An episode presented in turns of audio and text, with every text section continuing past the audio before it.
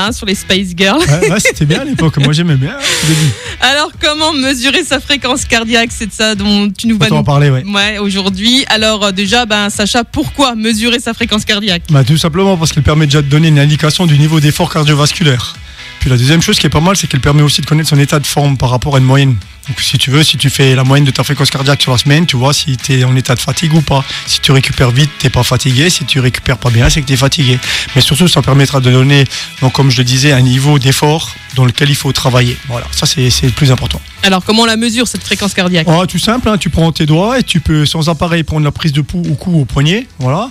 Après, euh, donc tu te mets sur une artère et tu comptes les battements pendant 15 secondes, tu multiplies par 4 et puis tu as une valeur. Faut pas compter sur une minute parce que tu arriveras pas forcément à suivre. Tu comptes sur 15 secondes, tu fais x4, c'est plus facile.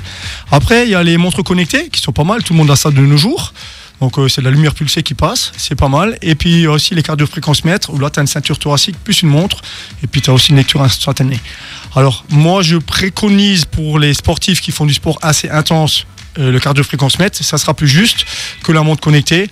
Maintenant, si la montre connectée, vous l'utilisez pour la fréquence cardiaque au repos, ou pour surveillance médicale, ou pour juste faire de la balade ou la- de la marche, ça va aussi. Ça va pour de moi alors. Voilà, ça ira. Alors, comment utiliser sa fréquence cardiaque à l'entraînement Alors, tout dépend de la montre ou de l'appareil que tu auras. En général, tu peux paramétrer ton sexe, ton âge, ton poids, ta taille et des fois même ton niveau d'activité. Après, tu vas déterminer ta zone de travail. Est-ce que je veux faire, euh, je sais pas, par exemple, brûler les graisses ou de l'endurance? Tu as des pourcentages, 60%, 80%. Tu détermines euh, ta plage. Tu peux te mettre une alerte, un petit son, un petit bip qui t'alerte en cas de dépassement de seuil. Donc, si par exemple, tu fais un effort trop intense, tu cours trop vite, la, montre va sonner, donc elle va te dire, ah bah, il faut ralentir. Donc, ça, c'est pratique. Et puis, ça va te permettre donc de, de trouver tes vitesses de course par rapport à ta zone de fréquence cardiaque. Euh, ce que je peux rajouter par rapport à ça, c'est que pour les débutants, j'utiliserai la fréquence cardiaque maximale. Donc, par exemple, un homme 220, on enlève l'âge. Une femme 225, on enlève l'âge. On a la fréquence cardiaque euh, maximale théorique. On multiplie par le pourcentage d'effort, par exemple 60%, et on va trouver une zone de fréquence cardiaque cible. Par exemple, je dois courir entre 120 et 140 pulsations, par exemple, minutes. Pour les sportifs ou les athlètes, là, j'utiliserai la fréquence cardiaque de ré- réserve qui est plus appropriée. Donc là, la fréquence cardiaque de réserve, c'est quoi? On prend la fréquence cardiaque maximale, on enlève celle de repos, donc on- il faut mesurer celle de repos, et on obtient donc la différence. Ça, c'est la fréquence de réserve.